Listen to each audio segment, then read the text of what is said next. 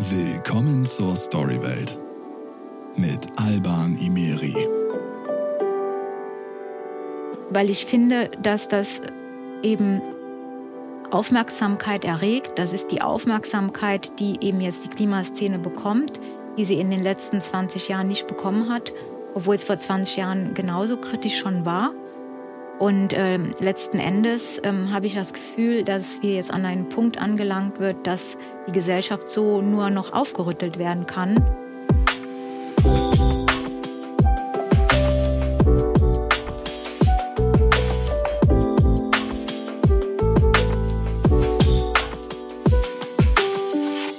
Herzlich willkommen zu einer neuen Folge Storywelt. Ich bin euer Host Alban.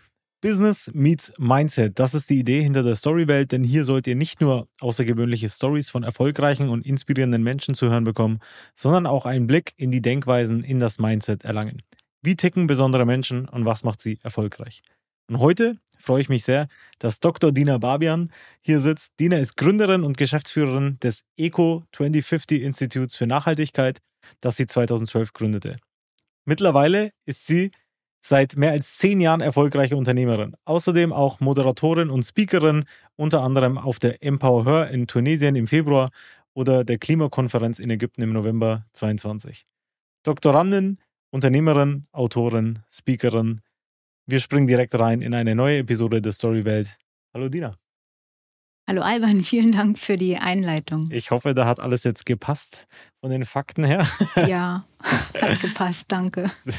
Lass uns direkt äh, reinspringen in das Jahr 2012. Ich habe es ja, ja eingangs jetzt gerade gesagt. Äh, du bist promovierte Wirtschaftsingenieurin, hast zu der Zeit einen tollen Job gehabt an der Friedrich-Alexander-Universität in Nürnberg und gründest dann ein Institut für Nachhaltigkeit. Warum?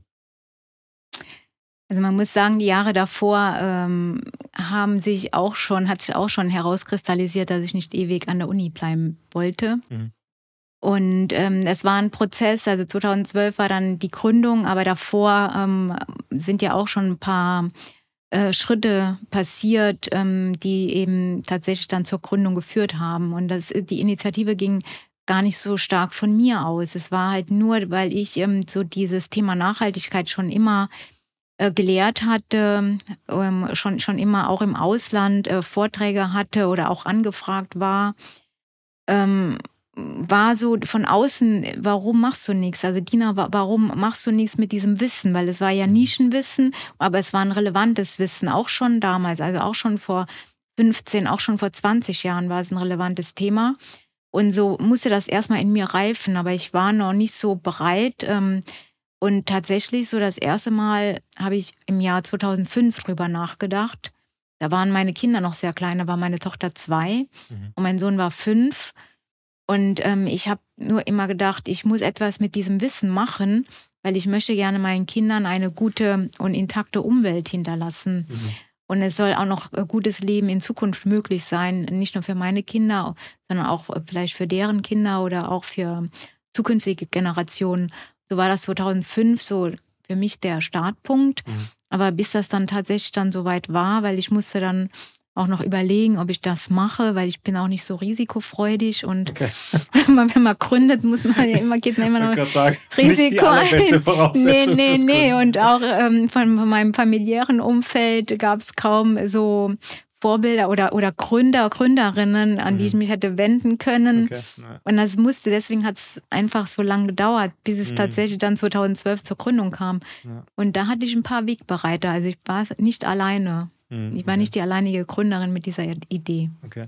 Magst du uns vielleicht nochmal, ja. weil du sagst, du hattest jetzt keinerlei Vorbilder oder ja. das ist ja finde ich. Ich will nicht wissen, wie viele gute Ideen da draußen irgendwo brach liegen ja. bei Menschen, die sich nicht trauen oder irgendwie keinen Zugang haben zu Menschen, die sie vielleicht die, die Möglichkeiten aufzeigen.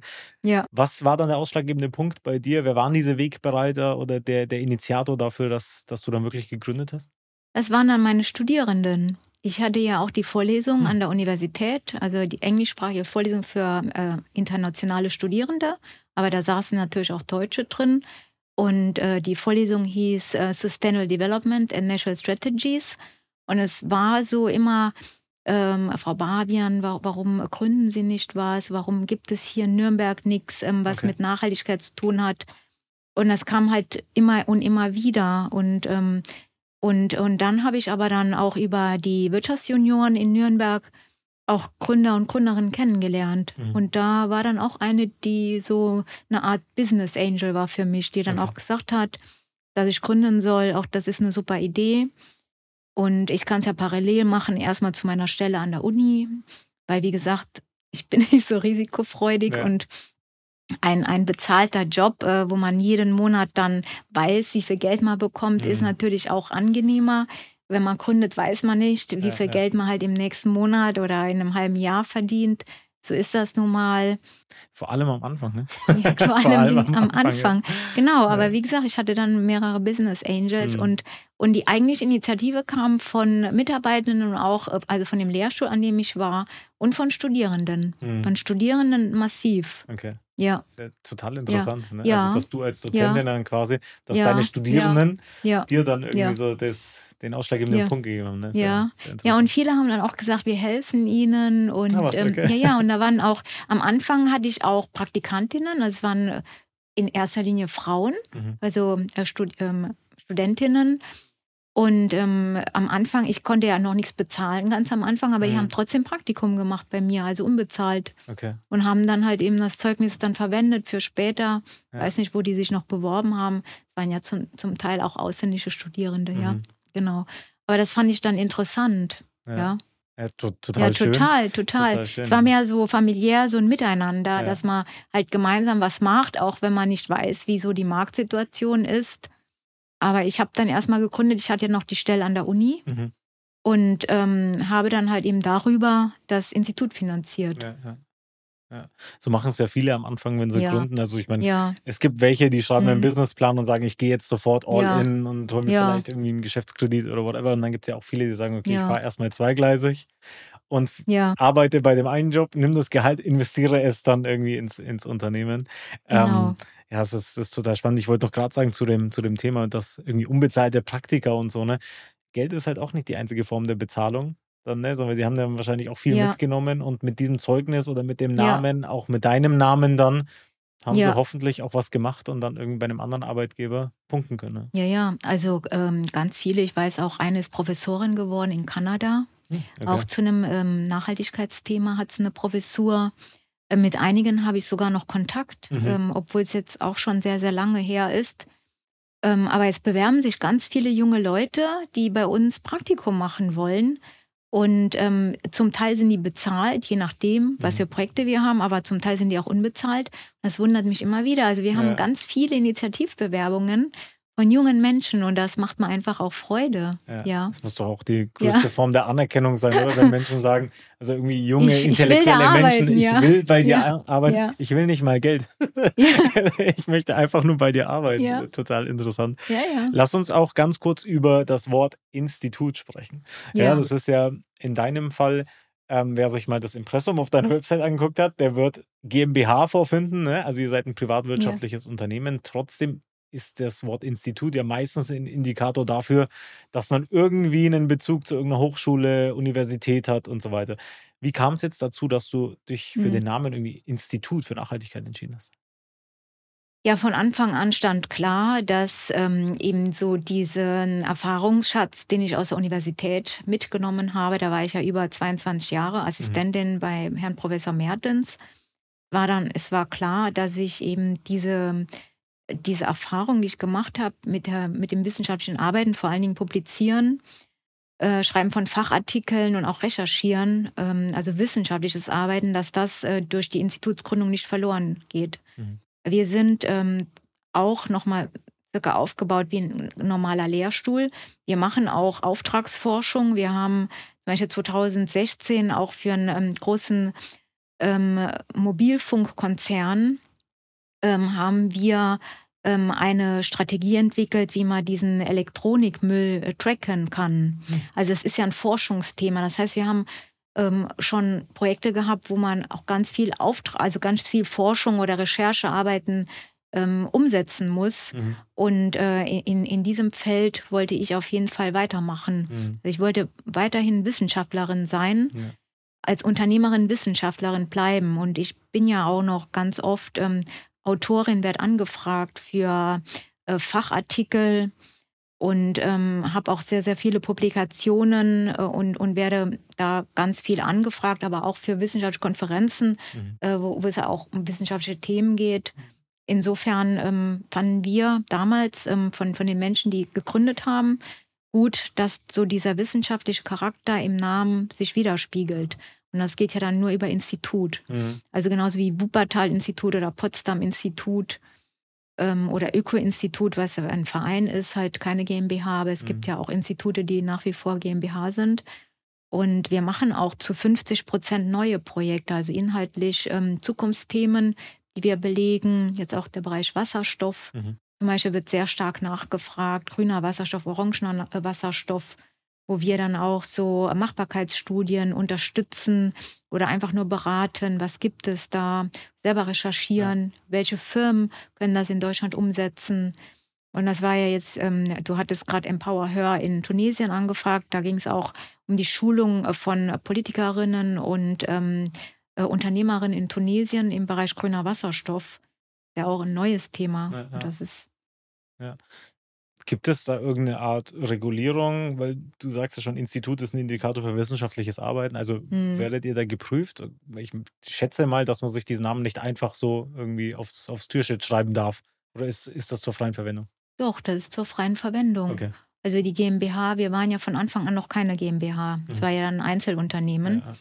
Ja, ähm, das, das ist, da ist mal frei. Okay. Also Institut ist nicht geschützt. Ist nicht man, geschützt nein, okay. ist nicht geschützt. Okay. Man muss da nicht zwangsläufig an der Hochschule sein oder an der Universität. Mhm. Man kann auch ähm, marktwirtschaftlich orientiert sein. Okay, verstehe. Mhm.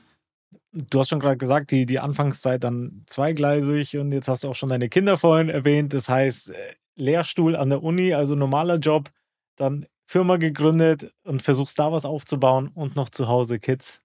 Wie? Wie hast du das alles geschafft?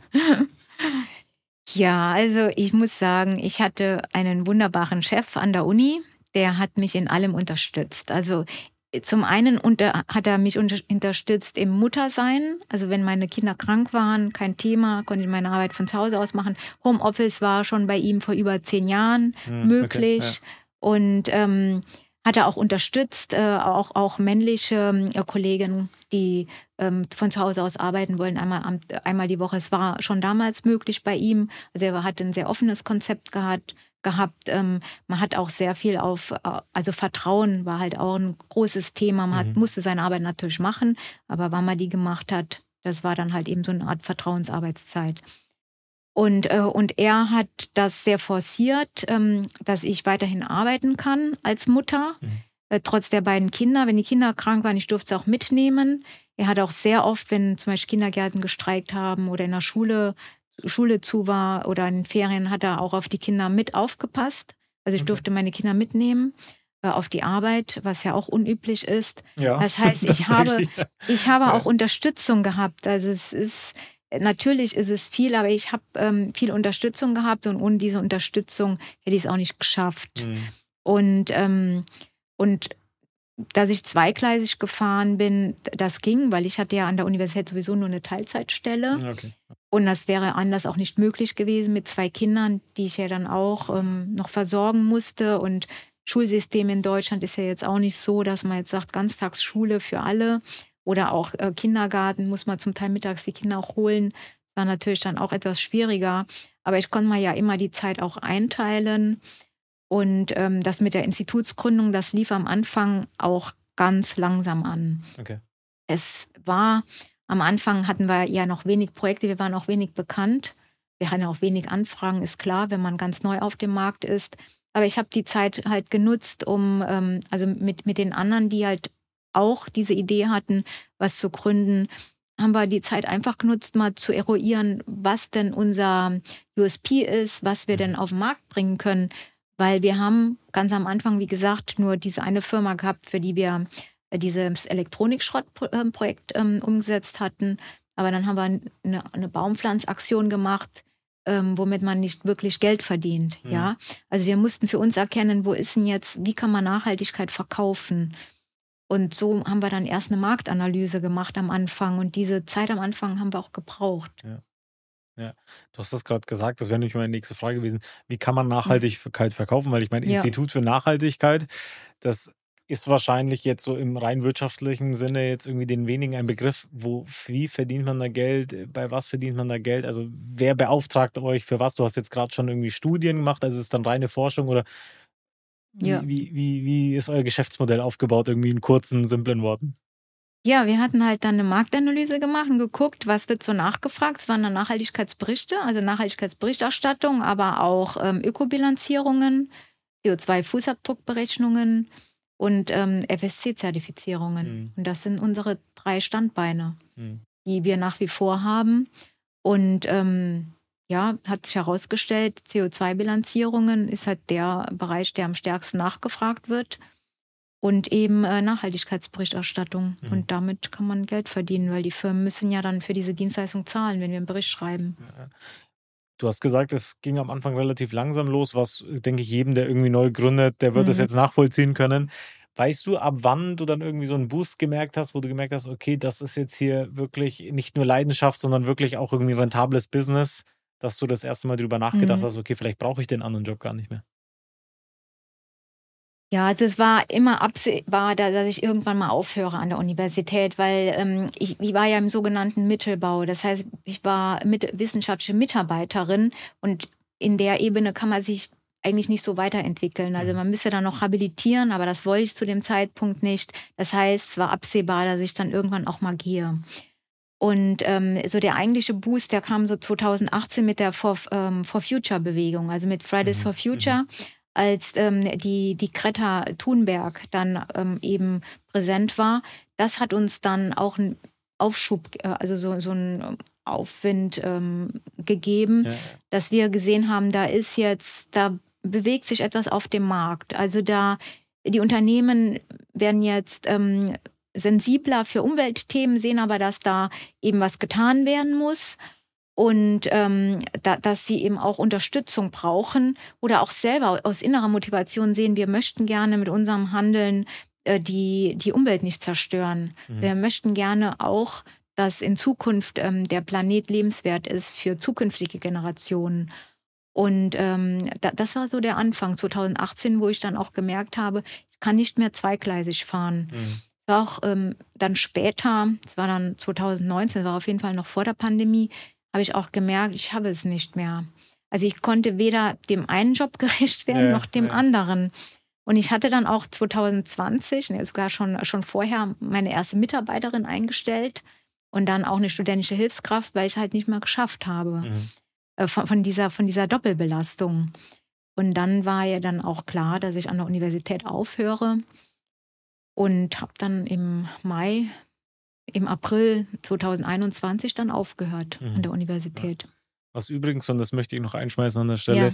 sehr selten so ist, dass man, also weil du gerade gemeint hast, so, man kann es dann keinem recht machen, wenn man es versucht, allen recht zu machen. Das ist nicht nur bei dir so, das ist wahrscheinlich in jedem Fall, in jedem Fall so. Du hast gerade äh, Greta Thunberg erwähnt, ähm, auch ein sehr interessantes Thema, auch vor allem im Hinblick auf Klimaaktivisten, gerade sieht man es ja in den Medien total überall. Leute kleben sich auf die Straße, kippen irgendwie ja. Öl auf die Grundgesetze. Jetzt bist du jemand, die für das Thema Nachhaltigkeit steht, diese Menschen eben auch, aber vielleicht ein bisschen radikaler. Wie stehst du jetzt zu dem Thema? Weil man hört ja sonst immer nur die Meinungen von irgendwelchen Politikern, die bei Markus Lanz hocken oder irgendwelchen Leuten auf Social Media. Aber jetzt ist immer ganz interessant zu erfahren, wie stehst du zu, zu diesen Menschen und zu diesen Aktionen? Ja, man muss ja äh, auch noch unterscheiden. Es gibt verschiedene Gruppierungen in Deutschland. Es ist ja die ähm, Personen, die sich auf die Straße kleben, ja, sind ja die Vertreterinnen und Vertreter von der letzten Generation. Ähm, es gibt ja auch noch andere Klimaaktivisten, die zum Beispiel Extinction Rebellion oder Ende Gelände. Extinction Rebellion setzt sich eben dafür ein, für die ähm, Artenvielfalt, weil wir ja ein immenses Artensterben auch haben und Ende Gelände eben äh, dafür, dass keine fossilen Rohstoffe mehr abgebaut werden. Und äh, alle haben verschiedene Motivationen. Ähm, wir äh, prinzipiell am Institut für Nachhaltigkeit, wir unterstützen die Klimaszene sehr. Ich selbst bin auch bei den Scientists for Futures, ich bin auch bei Entrepreneurs for Future ähm, und, und ich bin auch ähm, eine von den Gruppierungen innerhalb von Nürnberg for Future. Es gibt ja ähm, äh, eine Organisation oder ein loser Verband, von über 20 Gruppierungen in mhm. Nürnberg. Und da gehöre ich auch dazu, äh, weil wir alle sehen, weiter wie bisher ist nicht möglich. Also selbst wenn wir jetzt weitermachen, irgendwann gibt es Grenzen ähm, der Umwelt, ähm, also Überschwemmungen oder Dürren, äh, die wir gar nicht aufhalten können mit, mit unserem Wissen oder mhm. mit unserem Handeln. Das heißt, die Umwelt wird uns Grenzen setzen. Und ich wundere mich sowieso, dass die ähm, Klimaszene so lange sich nicht radikalisiert hat. Es war ja okay. absehbar schon vor zehn Jahren, ähm, dass, dass die Umwelt zerstört wird mit unserem wirtschaftlichen Handeln. Und das ist klar, dass junge Menschen sich dann irgendwann radikalisieren oder auch gar keinen Mut mehr haben zum Weitermachen. Viele verzichten ja auch auf Kinder bewusst, weil sie sagen, in diese schreckliche Welt setze ich keine Kinder. Mhm. Ähm, äh, wem das bewusst ist, wo wir hineinschlittern, und da muss ich sagen, der Antonio Guterres, der hat nicht übertrieben in seiner ähm, Eröffnungsrede auf der Klimakonferenz, auf der COP27 in Ägypten, auf der ich ja auch war. Er hat ja gesagt, wir rasen jetzt gerade mit vollem Tempo gegen eine Wand, ja, in die Klimakatastrophe rein. Ähm, das, das war nicht untertrieben. Und ähm, die ganzen Klimaforscher, die ganzen Wissenschaftlerinnen und Wissenschaftler sind, sind sich einig, dass jetzt endlich was getan werden muss, weil, weil wir sonst früher oder später sogar das Überleben von uns selber und von anderen Arten gefährden. Und insofern äh, unterstütze ich diese Gruppierungen. Ich unterstütze auch die letzte Generation, weil ich finde, dass das eben Aufmerksamkeit erregt. Das ist die Aufmerksamkeit, die eben jetzt die Klimaszene bekommt, die sie in den letzten 20 Jahren nicht bekommen hat, mhm. obwohl es vor 20 Jahren genauso kritisch schon war. Und ähm, letzten Endes ähm, habe ich das Gefühl, dass wir jetzt an einen Punkt angelangt wird, dass die Gesellschaft so nur noch aufgerüttelt werden kann äh, weil wir einfach von unserem Art und Weise, wie wir leben, einfach jetzt umdenken müssen. Sonst wird es uns bald meines Erachtens allen schlechter gehen, mhm. weil eine saubere Umwelt können wir mit Geld nicht kaufen. Und das ist so meine Motivation, Gruppierungen zu ähm, unterstützen. Aber ich möchte keine Kriminellen unterstützen, ja. Mhm. Ich weiß nicht, wo die Grenzen sind von, von der letzten Generation. Ähm, und, und natürlich, wenn Gesetze gebrochen werden oder andere Menschen zu Schaden kommen oder Kulturgüter, das finde ich auch nicht gut. Mhm. Aber prinzipiell finde ich es sehr gut, wenn jemand sich radikal für Umweltschutz einsetzt. Mhm, ja. Das ist ja genau die Debatte, die oft geführt wird. Ne? Also wo ist die Grenze zwischen mhm. Protest, der noch okay ist, ja. und irgendwie rechtswidrigem Verhalten? Da gab es ja das Wort Klimaterrorist, das dann irgendwie überall dann auf ja. einmal aufgepoppt ist in allen Medien und Co. Ähm, und da ist halt eben so die Krux, da irgendwie so einen Mittelweg zu finden ne, dazwischen. Glaubst du, dass diese, dieser radikale Weg, ähm, vor allem dann, wenn man über solche Sachen spricht, wie irgendwie mhm. sich am Boden kleben oder auf die Straße kleben und ganzen Verkehr aufhalten, glaubst du, dass das der richtige Weg ist oder dass es vielleicht noch andere Wege gäbe, irgendwie auf eine etwas, ich sag, ich sag mal, sympathischere Art und Weise äh, mhm. irgendwie da versuchen, einen Konsens zu finden? Weil ich glaube, das, was man will, ist ja irgendwie ins Gespräch kommen ähm, und vielleicht gäbe es da Wege, die vielleicht ein bisschen, ein bisschen mehr so der Mittelweg sind dann. Also ich sehe das genauso wie du. Ich finde auch, dass man sich an den Tisch setzen sollte und miteinander reden soll. Aber genau das ähm, verweigert ja die Bundesregierung. Es ist ja, was die letzte Generation gefordert hat. Sie möchte ja gerne eben sich an den Tisch auch setzen und möchte gerne, dass eben das 9-Euro-Ticket kommt und dass man 100 km/h eben als ähm, Geschwindigkeitsbegrenzung hat. Mhm. sind ja eigentlich nur zwei Forderungen. Aber unsere Bundesregierung hat ja überhaupt gar kein Gehör äh, für ähm, die letzte Generation. Was aber auf kommunaler Ebene gut funktioniert hat, ich glaube Freiburg und ähm, Hannover, Hannover, und genau, Marburg, glaube ich. Ähm, also drei äh, Städte in Deutschland sind ja ins Gespräch gekommen und wie man gesehen hat, sind sie ja auch zu einer guten oder sogar sehr guten Lösung gekommen. Mhm. Äh, für die Kommune. Und das finde ich halt wichtig. Ich finde halt das Gespräch wichtiger als die Proteste. Aber wenn man äh, Gespräche nicht bekommt, keinen Zugang hat, nicht ernst genommen wird, dann, glaube ich, ähm, hat man nur noch die Wahl zu protestieren. Mhm. Und ich finde auch, wir haben in Deutschland, sind wir eine Demokratie und wir haben das Recht auf Meinungsäußerung, freie Meinungsäußerung auch. Ähm, wir haben das Recht auch auf Demonstration. Ja, das hat man ja nicht in jedem Land dieser Erde. Mhm. Und ähm, dieses Recht sollte man dann halt eben auch anwenden dürfen. Ohne dass man äh, kriminalisiert wird oder ohne dass man diskriminiert wird. Mhm, ja. das ist wahr. Ich möchte mal eine Zitat bzw. Definition vorlesen, die du hundertprozentig kennst. Und zwar, nachhaltige Entwicklung ist eine Entwicklung, die den Bedürfnissen der heutigen Generation entspricht, ohne die Möglichkeit, ohne die Möglichkeiten künftiger Generationen zu gefährden, ihre eigenen Bedürfnisse zu befriedigen. Diese Definition der Nachhaltigkeit stammt aus 1987. Und trotzdem kann man sie heute genau noch so unterschreiben, viele Jahre später, was mich zu der Frage bringt, wieso tun wir uns denn immer noch so schwer, damit dieses, diese Definition bzw. diese Forderung in die Tat umzusetzen? Das frage ich mich seit über 20 Jahren, weil ich, das ist ja das, ähm, die Definition für nachhaltige Entwicklung, die ähm, bis heute am häufigsten zitiert wurde. Also im mhm. wissenschaftlichen Bereich wird diese Definition eben genommen für Nachhaltigkeit. Und äh, ich hatte diese Definition auch schon in meiner Doktorarbeit verwendet. Ich habe ja schon in den 90er Jahren an meiner Doktorarbeit geschrieben. Und ähm, ich wundere mich auch die ganze Zeit, warum wir uns so schwer tun. Ich habe auch noch gar keine richtige Lösung oder Antwort ähm, bekommen. Immer wieder ähm, unterhalte ich mich ja auch mit Gleichgesinnten und es ist so, unver so unverständlich, dass wir nicht ins Tun kommen, ja. Mhm. Wir sind ja sensibilisierter denn je. Also durch diese ganzen For-Future-Bewegungen, die gab es ja vor 20 Jahren noch gar nicht. Ich habe mich vor 20 Jahren immer schon gewundert, warum wir nicht ins Tun kommen, aber jetzt, jetzt noch mehr.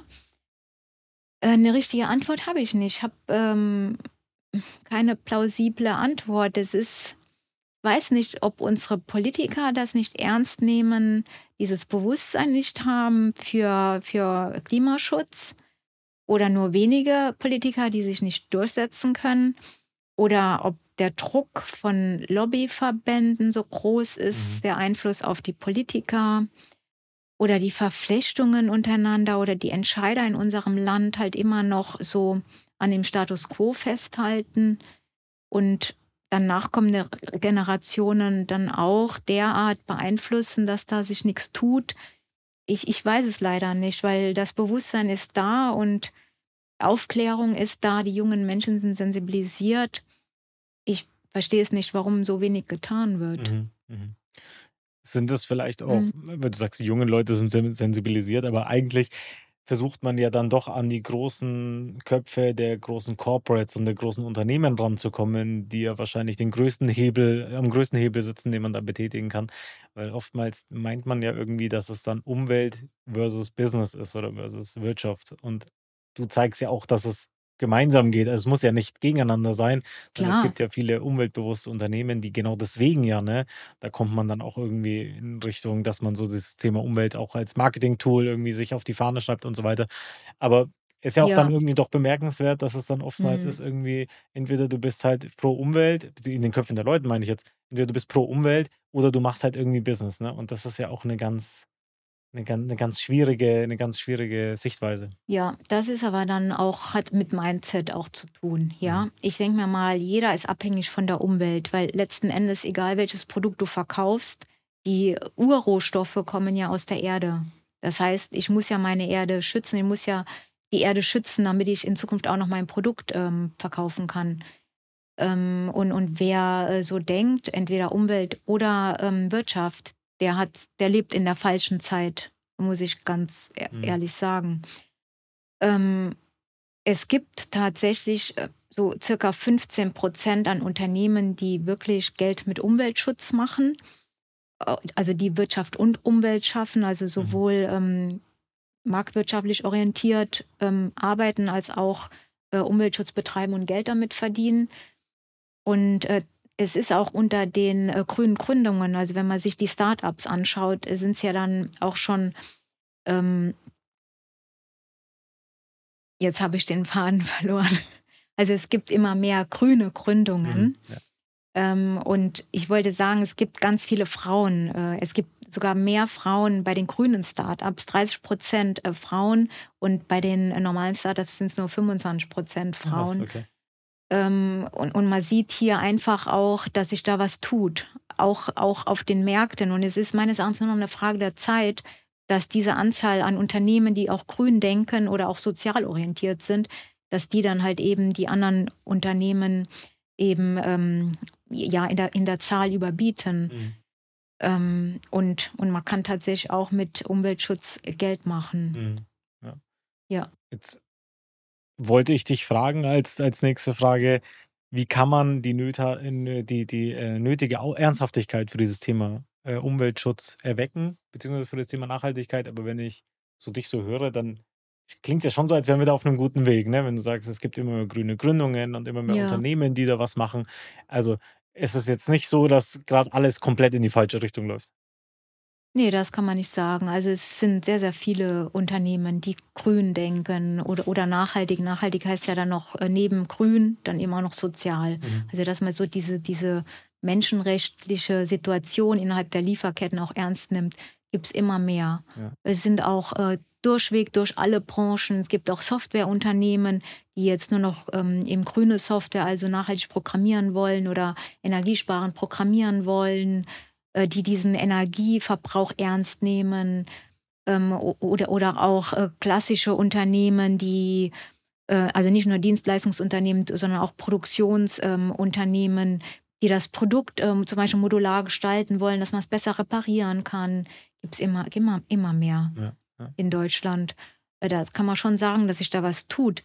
Ich habe eben nur das Gefühl, dass die ähm, Unternehmen, die eben sehr stark ähm, so diesen fossilen äh, Gedanken haben oder mit fossilen ähm, Energien eben Geld machen, dass, dass die eben noch festhalten oder zum Beispiel die Automobilbranche, die eben Geld verdient mit dem Verbrennungsmotor, da, dass die eben noch an ihrem Produkt festhalten, weil ich kann mir sehr gut vorstellen, dass wenn man das Jahrzehnte gemacht hat, sich zu verabschieden von, von seinem Produkt, dass das sehr, sehr schwierig ist. Ja, klar. Ja. Und insofern bin ich davon überzeugt, dass die Wende oder der, die eigentliche, der eigentliche ähm, um, Umbruch im Mindset ähm, nicht von diesen Unternehmen kommen wird, sondern von neuen Unternehmen, die mhm. sich gerade auf den Märkten bilden und dann vielleicht was ganz Neues entwickeln, zum Beispiel ein Solarauto, das mit Wasserstoff fährt oder irgendwas Hybrides, mhm. irgendwas Neues oder so wie der Tesla jetzt auf einmal da war ja. und äh, die Verbrennungsmotoren dann verdrängt hat.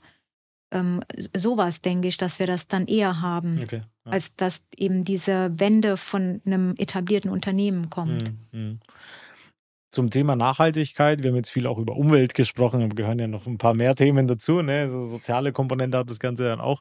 Und etwas, das man vielleicht so gar nicht so sehr auf dem Schirm hat, ist so das Thema künstliche Intelligenz, was ja gerade wieder in aller Munde ist, ChatGPT und Co. Ne? Vor allem auf, auf, auf Social Media ja rauf und runter diskutiert. Ähm, vielleicht kannst du ganz kurz mal erklären für diejenigen, die das nicht wissen. Was hat künstliche Intelligenz mit Nachhaltigkeit zu tun? Also zum einen verbraucht ja künstliche Intelligenz sehr, sehr viel Energie. Und wir brauchen ja für die komplette Infrastruktur, also für Server oder auch für die Leitungen, brauchen wir eben Rohstoffe. Und auch für die ganzen Microchips brauchen wir Rohstoffe. Und zum Teil sind es ja auch kritische Rohstoffe. Und kritisch heißt ja, diese Rohstoffe kommen eben aus Ländern, wo man weder Menschenrechte beachtet, noch ähm, den, den Umweltschutz ähm, eben beachtet. Und insofern geht äh, der Verbrauch oder der Konsum von KI geht zwangsläufig mit Menschenrechtsverletzungen und Umweltschutzverletzungen einher. Und das ist eben das, was ähm, eben die, die KI mit der Nachhaltigkeit zu tun hat.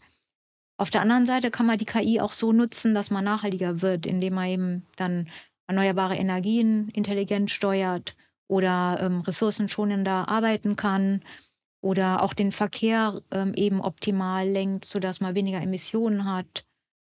Äh, und, und da könnte man die KI schon dann zum Nutzen der Nachhaltigkeit einsetzen. Also mhm. es hat eben zwei Medaillen. Ja. Du sagst, man könnte das machen, ja. aber wieso macht man das dann noch nicht? Also was, was hindert die, was, was, wo ist gerade der, der Stolperstein?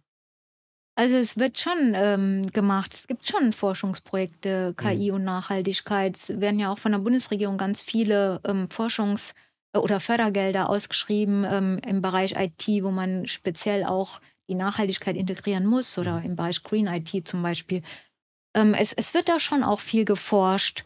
Ähm, aber ich denke, gerade das Thema ähm, KI erfordert auch Fachwissen. Das ist das eine. Also wir brauchen das Know-how oder Menschen, die dieses Know-how haben, die das umsetzen und Menschen, die das Know-how in der Nachhaltigkeit haben. Mhm. Und das ist, glaube ich, die Herausforderung, weil wir sowieso auch einen Fachkräftemangel haben in Deutschland. Und aber ansonsten denke ich, dass wir gerade in dem Bereich auch sehr sensibilisiert sind ähm, und, und auch von der Bundesregierung ich das Gefühl habe, dass man sehr sensibel mit diesem Thema umgeht. Mhm. Da du ja so recht lange an der Uni gearbeitet hast, vielleicht eine, eine persönliche Frage zum Thema KI. Ähm, ich meine, jetzt ist ja auch gerade ganz oft diskutiert worden, okay, ChatGPT, ich greife mal dieses Thema wieder auf, weil es eben gerade so präsent ist dass das jetzt schon von Schülern und irgendwie Studierenden genutzt wird, um irgendwie kleinere Hausarbeiten zu schreiben und Co. Siehst du das? Beziehungsweise ist das überhaupt ein realistisches Szenario? Also ich weiß jetzt nicht, ob es da jetzt irgendwie so viele Fälle gibt, dass man darüber diskutieren muss. Siehst du das? Und wenn ja, wo, also zu was führt das dann? Also müssen sich dann die Unis irgendwie was Neues überlegen oder wie geht man mit diesem ganzen Fortschritt äh, bezüglich künstlicher Intelligenz um? Also ich habe, ähm, ich bin offen für immer neu, neue Sachen. Ich will immer gern Neues ausprobieren. Und ich habe JetGBT auch schon ein paar Mal gefragt.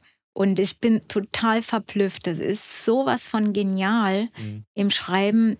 Perfekte Kolumnen, perfekte Sachen, also mit Einleitung, Hauptteil sowas, gut, ne? sowas erschreckend Gutes. Ich habe mir dann auch immer gesagt, wenn mir jemand so eine Hausarbeit vorlegt, das ist dann eine perfekte Arbeit. Also der kriegt dann, keine Ahnung, oder die 1,3, 1,7, 2,0. Also wirklich äh, gute Noten. Und ich war, bin dann selber erschrocken, weil ich selber habe ja auch noch eine Vorlesung, die heißt äh, Digitalisierung und Nachhaltigkeit an der Fakultät Informatik an der Technischen Hochschule in Nürnberg. Und äh, dort schreibe ich halt als Prüfungsleistung nur ähm, ähm, äh, Studienarbeiten aus. Mhm. Also Studienarbeiten, Referate. Bei den Referaten merke ich es natürlich, aber bei den Studienarbeiten kann ich nicht mehr. Und ich ja. war jetzt tatsächlich jetzt äh, im, im Wintersemester, es hat ja gerade das Sommersemester angefangen und im Wintersemester, mhm. die letzten Studienarbeiten, die ich, die ich gelesen habe, habe ich mir dann auch gesagt, und könnte das jetzt ChatGPT sein oder könnte das tatsächlich derjenige sein, der das geschrieben hat oder diejenige? Und ich kann es nicht mehr auseinanderhalten. Also früher auch so mit Plagiatsoftware, man kann es nicht auseinanderhalten. Und es ist ja auch so, wenn die künstliche Intelligenz was schreibt, rein rechtlich, ähm, hat die kein Urheberrecht. Das heißt, jeder kann sozusagen das als sein Werk ausschreiben und das ja, ist ja. rechtlich okay. Also man ist auf der sicheren Seite. Also wenn ich jetzt ein Buch schreibe und verwende ChatGPT, dann kann ich meinen Namen drunter schreiben und es ist alles okay, ja, weil eine KI halt kein Urheber sein da kann, ja. ja. Und ich habe dann gesagt, ich muss jetzt die Prüfungsleistung ändern. Das habe ich jetzt auch in die Wege gesetzt, weil ich die, okay. ich muss die, die Prüfungsleistung, ich muss wieder eine Klausur machen. Also ich muss die Studierenden sehen, wie sie mit Stift und auf dem Papier schreiben. oldschool. Wie oldschool, weil das ist das Einzige, was ich dann evaluieren kann und wo ja. ich auch finde, das ist gerecht. Ja, ja. ja, weil alles andere ist ja nicht mehr gerecht, wenn es dann derjenige nicht mehr schreibt. Ja.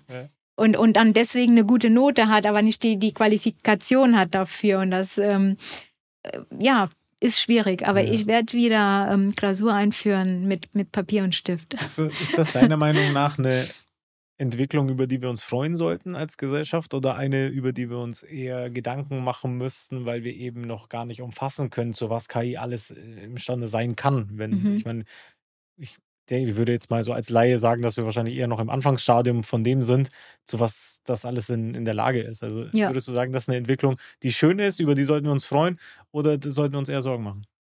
Also es ist ja so wie mit jeder neuen Technologie. Jede Technologie hat Vor- und Nachteile. Ich meine, Drohnen kann man zur Bewässerung nutzen, kann man für ähm, Menschen, Versorgung von Menschen in entlegenen Gebieten mit, mit Nahrungsmitteln, mit ähm, Arzneimitteln nutzen, aber man kann Drohnen auch zum Abschießen verwenden, ja. Kommt halt immer drauf an. Und genauso ist es auch mit ChatGPT. Das ist eine neue Entwicklung jetzt. Man kann das zum Guten für die Menschheit nutzen, man kann es aber auch ähm, zum Verbreiten von Fake News oder zur gezielten Manipulation äh, nutzen. Mhm. Äh, man hat immer die zwei Seiten. Es kommt halt immer drauf an. Ähm, ich bin sehr offen neuen Dingen gegenüber. Ich werde äh, ChatGPT auch nutzen, gerade wenn ich Übersetzungen machen muss, weil es dann schneller ist. Mhm. Ähm, ich versuche es so zu nutzen, dass es zum Nutzen der Menschheit ist, dass es ethisch korrekt ist, aber ich kann mir auch vorstellen, dass man damit auch ähm, viele ähm, schlechte Aktivitäten in mhm. Gang setzen kann. Absolut. Ich denke vor mhm. allem auch das Thema mhm. Deepfakes spielt da halt ja. mit rein. Ne? Also wenn das erstmal auf einem Level ist, mhm. wo man vielleicht den Deepfake nicht mehr von einem normalen Video unterscheiden kann, was ja gerade noch so ein Stadium ist, wo man es ein bisschen erkennen kann. So ist das, ja. Ähm, vor allem dann kann man wirklich viel Schaden mhm. anrichten. Ne? Und ähm, auch da, also ich denke, so ein bisschen so, so, so ein bisschen Grund zur Sorge ist da schon an der Stelle, ne? weil man halt nicht weiß, in wessen Hände ja. gelangt das. So ist das, ja, natürlich. Ich sage ja, man kann ja auch eine ganze Gesellschaft manipulieren. Ja, ja? oder gerade so, wenn man autoritäre, autoritäre Staaten sich auch anschaut, die können auch die komplette Gesellschaft manipulieren und dann auch so eine Art äh, Ge Gehirnwäsche dann äh, über ChatGPT machen. Und je nachdem, weil was für ähm, Inhalte man halt eben dann auch kommuniziert. Ja. Aber die Gefahr hat man bei jeder neuen Technologie. Die mhm. hat man bei Robotik, die hatte man auch mit dem Automobil, als es vor über 100 Jahren entwickelt wurde. Äh, das hat man immer. Ich denke mal, dass man so immer diese zwei Seiten sehen muss bei einer Erneuerung. Aber trotzdem finde ich, dass man das dann nicht ausbremsen kann, nur wenn man denkt, oh Gott, ähm, es könnte jetzt mhm. Deepfake passieren, weil ja. man kann es ja auch für äh, gute, also gute Nachrichten oder ja. für die Verbreitung von von, von guten Informationen oder von Wissen über Nachhaltigkeit in entlegenen Gebieten äh, oder auch zur Schulung von, von Menschen, die sonst keinen Zugang haben zu einem Bildungssystem. Ja. Ähm, gibt's, geht, geht ja auch. Klar, ja.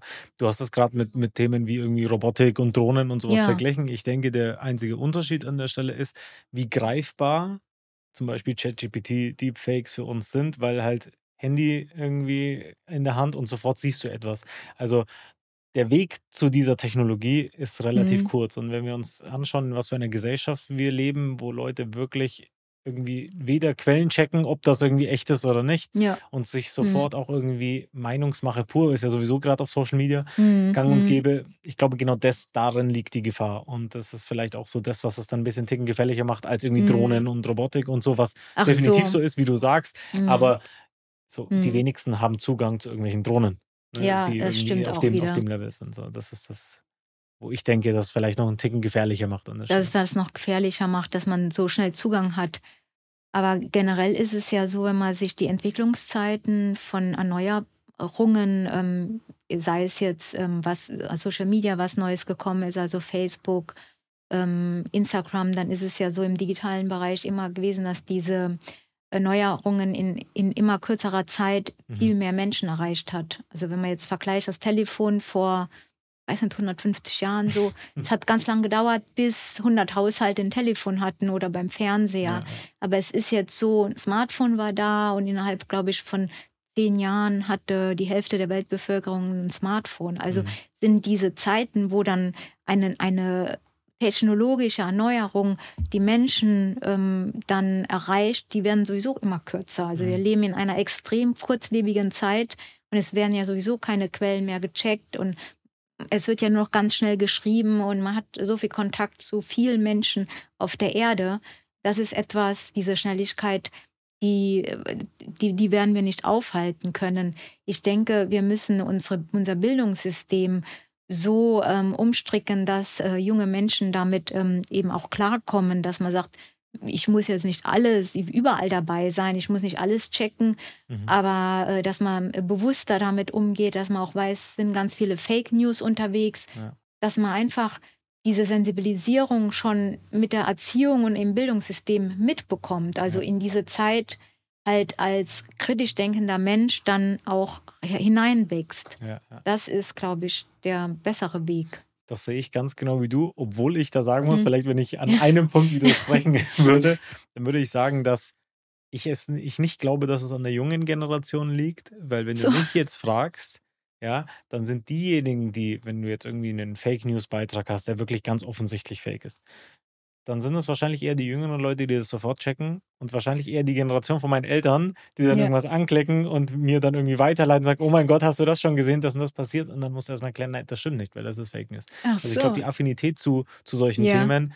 ist mittlerweile sowieso schon gang ja. Ich meine, wenn du anschaust, ja. die Kids haben heutzutage schon im, im, Grundschulalter teilweise ein Handy in der Hand. Ja, das teilweise stimmt kriegen sie es ja von den Eltern auch so hier, nur damit du nicht schreist, hast ein Handy. Ja, das heißt, stimmt, ja. kennen sich mit ja. solchen Technologien aus, konsumieren teilweise sieben, mhm. acht, neun, zehn Stunden Social Media am Tag. Das heißt, irgendwas lernt man da ja automatisch schon mit. Und dann würde ich wahrscheinlich sagen, dass es wahrscheinlich irgendwie liegt, dass man ganzheitlich, nicht nur in der Schule, weil es wird ja immer gesagt, ja. wir müssen Digitalisierung in die Schule bringen und digitale Affinität, aber häufig ja liegt es hm. ja an den Lehrern, die nicht in der Lage sind, das zu vermitteln, weil die das nicht verstehen, das weil die Schüler teilweise sagen, viel ja. weiter sind ja. als die Lehrer und als die Direktoren an der Schule. So und trotzdem das. sagt man dann, ah, die armen Kinder, die müssen ja lernen, mit, mit Handys umzugehen. Die können das. die wissen, wie man damit umgeht. Ja, das ist, wird ne, ist eine Frage der Zeit, bis ja. dann die Lehrer dann auch so weit, weil die Generation, die jetzt sozusagen in, in deinem Alter ist oder jünger, die werden dann später auch Lehrer. Also es mhm. ist meines Erachtens eine Frage der Zeit. Wir sind jetzt in einem, in einer Art digitalen Umbruchzeit. Also wir, wir, wir kommen ja immer mehr so in dieses digitale Zeitalter. Es hat ja schon vor Jahren schon angefangen, aber Digitalisierung ist ja gerade in Deutschland auch nicht, noch nicht so präsent. In der Verwaltung äh, wird ja auch noch viel gefaxt und so. Es ist halt noch nicht so, wir, wir sind noch nicht durchdigitalisiert. Und selbst wenn die Menschen, wenn die jungen Menschen so viel Zugang haben, trotzdem haben sie nicht gelernt, bewusst damit umzugehen. Mhm. Sie haben unbegrenzten Zugang, aber vieles kann man als junger Mensch noch nicht einordnen.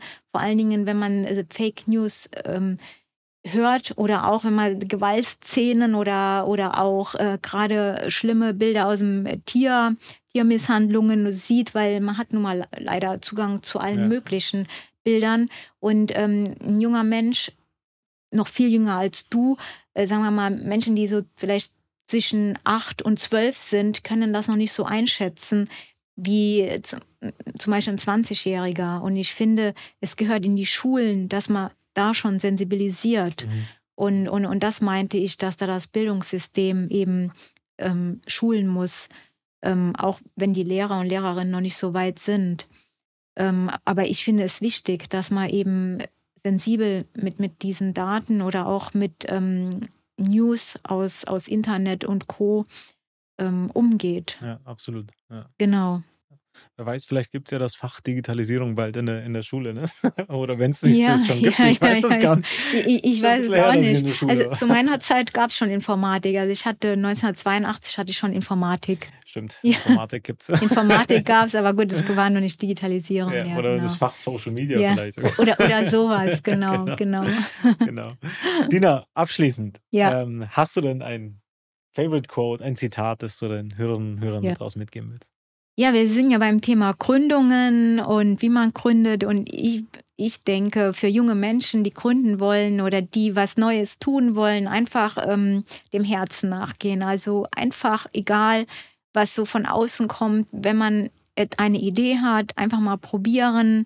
Scheitern ist auch eine Option, dann hat man auch was gelernt. Aber ich finde, es ist ähm, es gibt nichts Schlimmeres, als etwas unversucht zu lassen. Also immer etwas in sich zu haben, hätte ich doch mal gemacht oder hätte ich mal versucht.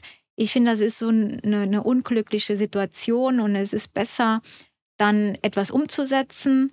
Vielleicht funktioniert es ja auch und dann ist man total happy, dass man es gemacht hat. Und wenn man gescheitert ist, dann lernt man trotzdem aus der Sache. Und insofern einfach machen. Einfach machen. Einfach machen. Das ist ein gutes Schlussstatement, ja. das unterschreibe ich. Dina, ich danke dir vielmals für deine Zeit. Ja, wirklich ganz tolle Inhalte. Sehr gerne. Äh, alle Hörerinnen und Hörer da draußen, äh, wenn ihr noch mit dabei seid, dann äh, danke ich euch fürs Zuhören und hoffe, wir hören uns nächste Woche wieder bei einer neuen Folge der Storywelt. Ich bin euer Haus Alban. Bis dann.